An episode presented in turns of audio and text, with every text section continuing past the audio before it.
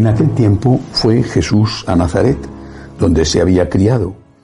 Entró en la sinagoga, como era su costumbre los sábados, y se puso en pie para hacer la lectura. Le entregaron el libro del profeta Isaías y desenrollándolo encontró el pasaje donde estaba escrito, El Espíritu del Señor está sobre mí porque Él me ha ungido. Me ha enviado para dar la buena noticia a los pobres, para anunciar a los cautivos la libertad y a los ciegos la vista, para dar libertad a los oprimidos, para anunciar el año de gracia del Señor. Y enrollando el libro lo devolvió al que le ayudaba y se sentó.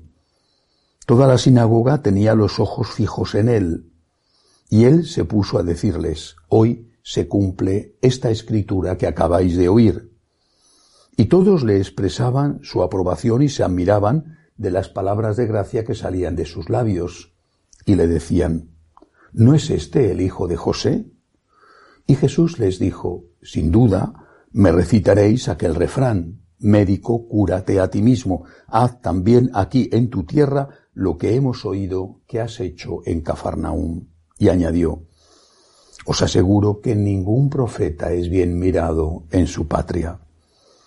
Os garantizo que en Israel había muchas viudas en tiempos de Elías, cuando estuvo cerrado el cielo tres años y seis meses, y hubo una gran hambre en todo el país. Sin embargo, a ninguna de ellas fue enviado Elías, más que a una viuda de Sarepta en el territorio de Sión. Y muchos leprosos había en Israel en tiempos del profeta Eliseo. Sin embargo, ninguno de ellos fue curado, más que Naamán el sirio. Al oír esto, todos en la sinagoga se pusieron furiosos y levantándose lo empujaron fuera del pueblo hasta un barranco del monte en donde se alzaba su pueblo con intención de despeñarlo. Pero Jesús se abrió paso entre ellos y se alejaba. Palabra del Señor. Gloria a ti, Señor Jesús. Qué momento tan duro para Jesús y para su madre. Qué momento tan difícil en su pueblo, en Nazaret, donde había vivido, donde había jugado, donde había ido a la escuela, donde tenía no solo a sus parientes, sino a sus amigos, donde había gente segurísimo que le debía favores, porque el Señor discretamente hacía milagros, sino cómo la Virgen iba a saber en Caná que podía hacerlos. Los había hecho sin llamar la atención. Además, vivir con el Hijo de Dios, que era la bondad personificada, tenía que ser algo tan maravilloso que debía convertirse para todos en la persona más querida del pueblo. Y sin embargo allí le quisieron matar. ¿Y por qué? ¿Por qué? Por envidia, por celos, aparece evidente en el Evangelio. Ningún profeta es bien recibido en su tierra. Envidia, celos, uy, eso es terrible. Por ejemplo, entre el clero es una verdadera epidemia, envidia, celos. Pero también por otro motivo. Les había defraudado. Esperaban de él otra cosa.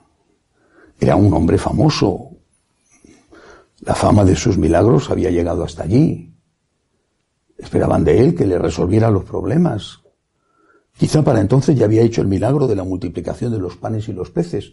Pues esperaba que hiciera un milagro, que las cosechas fueran espléndidas, lloviera cuando hacía falta, incluso que las mieses se cosecharan solas. Esperaban de él que les ayudara a no enfermar nunca, a no morir nunca, a vivir sin trabajar de una manera eh, opípara. Eso es lo que esperaban de él y no se lo dio. Entonces se revolvieron contra él e intentaron matarlo. Esto es muy parecido a lo que hacen o hacemos muchos cuando algo no sale según lo que nosotros pensamos que tiene que salir. Pedimos a Dios, es alguien en el que creemos, con el que tenemos una relación, es de los nuestros. Es en nuestra tierra, somos su tierra. Pedimos a Dios, pedimos cosas la mayor parte de las veces necesarias. Pero pedimos y cuando no tenemos, ¿qué hacemos? queremos matar a Dios, queremos despeñarle. ¿Cómo hacemos eso? Entrando en crisis de fe. Ya no creo en Dios, me alejo de Dios. ¿Por qué? Porque no me ha dado lo que le he pedido. No ha hecho el milagro que le he pedido. ¿De qué me sirve entonces la fe? Él no me quiere, él no me escucha, yo no le importo, pues mi reacción va a ser que yo no le quiero a él y que a mí tampoco me importa a él. Es una reacción infantil, porque el resultado de esa reacción es, lo dice el Evangelio, que Jesús se fue de allí. ¿Has echado a Cristo de tu vida? Porque no te ha dado lo que pedía. No te acuerdas ya de las cosas que sí te dio, lo mismo que aquellos ya no recordaban todo el bien que Jesús les había hecho. Pero en cuanto no te da lo último que le pides, ya estás en crisis de fe. Yo siempre he dudado de esa crisis de fe. Me parece que es que para tener crisis de fe hay que tener primero fe. Y yo creo que ahí no hay crisis de fe porque nunca ha habido fe. ¿Fe verdadera? Ha habido quizá un simulacro de fe, pero fe verdadera. Fe en el poderío de Dios, en el amor de Dios y en el misterio de Dios. Fe en que Dios es Dios y tú no. Fe en que Dios, porque es Dios, no puede caber en tu cabeza. Fe en que Dios tiene planes que tú no puedes entender. Porque esa es la fe verdadera.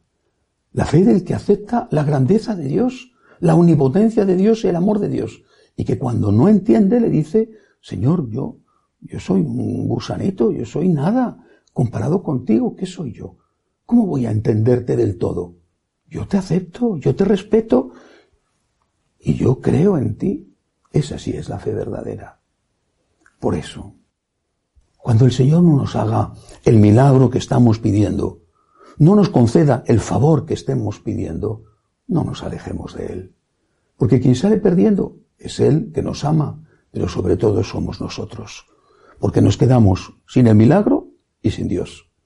Nos quedamos con la enfermedad, con el problema económico y además sin el Dios que hemos echado de nuestro lado para que nos ayude a llevar ese problema que quizá incluso nos lo hemos buscado. Que así sea.